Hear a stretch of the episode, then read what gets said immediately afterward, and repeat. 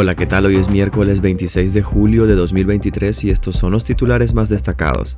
La Asamblea Orteguista inicia proceso para designar o renovar a Fiscal General de la República. Magistrados del Poder Judicial llevan cuatro años con sus cargos vencidos y hay ocho vacantes.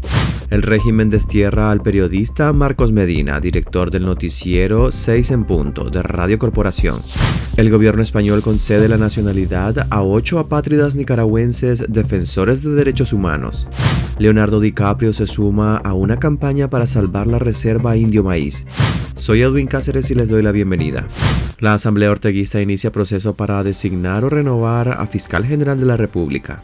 La Asamblea Nacional aprobó el proceso de convocatoria para que el presidente de la República y los diputados presenten candidatos a los cargos de fiscal general y fiscal general adjunto de la República. La convocatoria, según la resolución del Parlamento, es ante el cumplimiento del periodo para el que fueron electos dichos funcionarios. El cargo de fiscal general lo ejerce Ana Julia Guido, quien recientemente fue condecorada por el dictador con la orden Augusto Cesandino. Guido fue sancionada por Estados Unidos por trabajar en conjunto con la policía orteguista en la fabricación de casos contra presos políticos y sus familias. El fiscal general adjunto es Julio González, quien está bajo la subordinación directa del titular, a quien sustituirá en sus ausencias o impedimentos temporales o definitivos mientras se produzca el nombramiento del propietario, así como en los casos de excusa y recusación. Una comisión especial de carácter constitucional elaborará el informe de consulta y dictamen de cargos públicos. La vigencia de esta se extiende hasta el 15 de diciembre.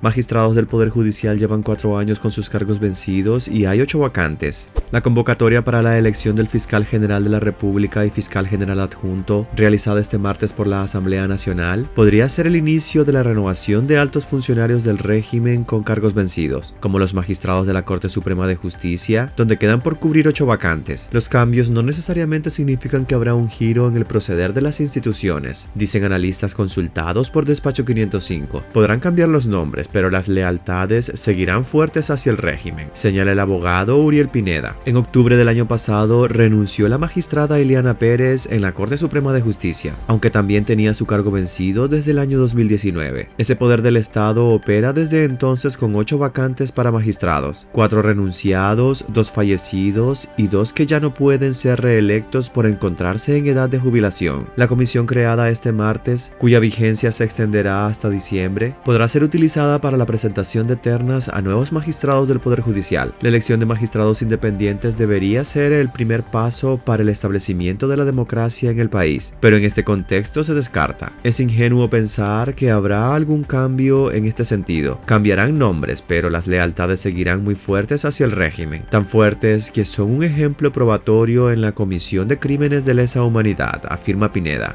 El régimen destierra al periodista Marcos Medina, director del noticiero 6 en punto de Radio Corporación información. Las autoridades prohibieron la entrada al país al periodista nicaragüense Marcos Medina, cuando se disponía junto con su familia a regresar al país procedentes de Estados Unidos. Medina, director del portal digital Medios Confiables y director de noticias del noticiero 6 en punto de Radio Corporación, una de las principales emisoras de Nicaragua, no pudo abordar el pasado 24 de julio en Miami el vuelo directo en el que iba a regresar al país, porque según le comunicó la compañía aérea, las autoridades nicaragüenses le habían negado la entrada a él y a su familia. Quiero confirmar que en efecto he sido desterrado de mi patria junto a mi familia. Ha sido una triste y dolorosa noticia, pero nos llena de esperanza que vendrán mejores tiempos de la mano del Altísimo. Escribió este martes Medina en un mensaje divulgado en el medio que dirige. El comunicador explicó que, al igual que otros nicaragüenses obligados al destierro, fue notificado a través de la línea aérea que no podía abordar el vuelo de retorno a Nicaragua desde Estados Unidos y no hubo una mayor explicación.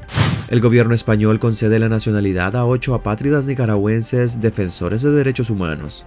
El gobierno en funciones de España concedió la nacionalidad por carta de naturaleza a otros ocho opositores nicaragüenses, defensores de los derechos humanos, a los que el régimen de Daniel Ortega expulsó del país el pasado febrero, según publica este miércoles el Boletín Oficial del Estado español. En concreto, se benefician de esta medida excepcional los activistas Cristian Josué Mendoza Fernández, Francisca Ramírez Torres, Christopher Serna Zúñiga, Lester Lenín Alemán Alfaro, Ligia Ivette Gómez, Roberto Bendaña Manguiwan, Roberto Danilo Sánchez Camp Ruiz y Sara Sadatka de Malcharié. Estos opositores se suman a los otros 62 que han obtenido la nacionalidad española en las últimas semanas, como parte de un proceso para acoger a políticos, periodistas, sacerdotes o economistas nicaragüenses a los que el régimen de Ortega declaró apátridas por supuestos actos de traición a la patria. El gobierno de Nicaragua expulsó y despojó de su nacionalidad en febrero a 222 personas entre diplomáticos, exfuncionarios del Estado, defensores de derechos humanos, disidentes sandinistas, opositores, periodistas, académicos, estudiantes, empresarios y comerciantes, entre otros, a los que se sumaron otras 94 expulsiones en marzo. Leonardo DiCaprio se suma a una campaña para salvar la reserva indio maíz.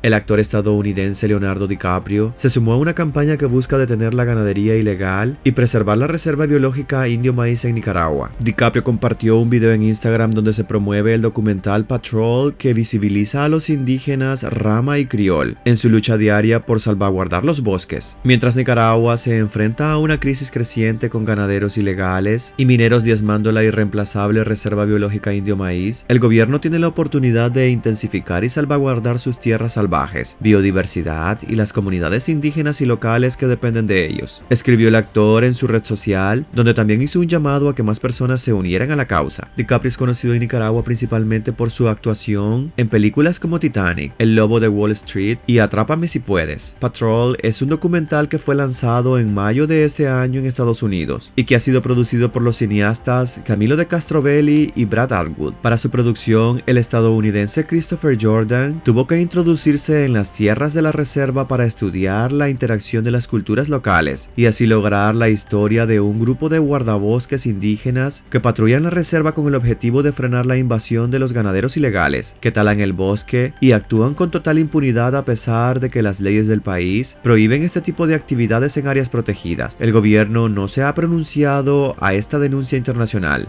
Hasta aquí quedaríamos este miércoles. Gracias por acompañarnos y recuerden visitar nuestra web despacho505.com para ampliar y conocer más noticias. Y también nuestras redes sociales. Nos puedes encontrar como Despacho 505. Que tengan un excelente día.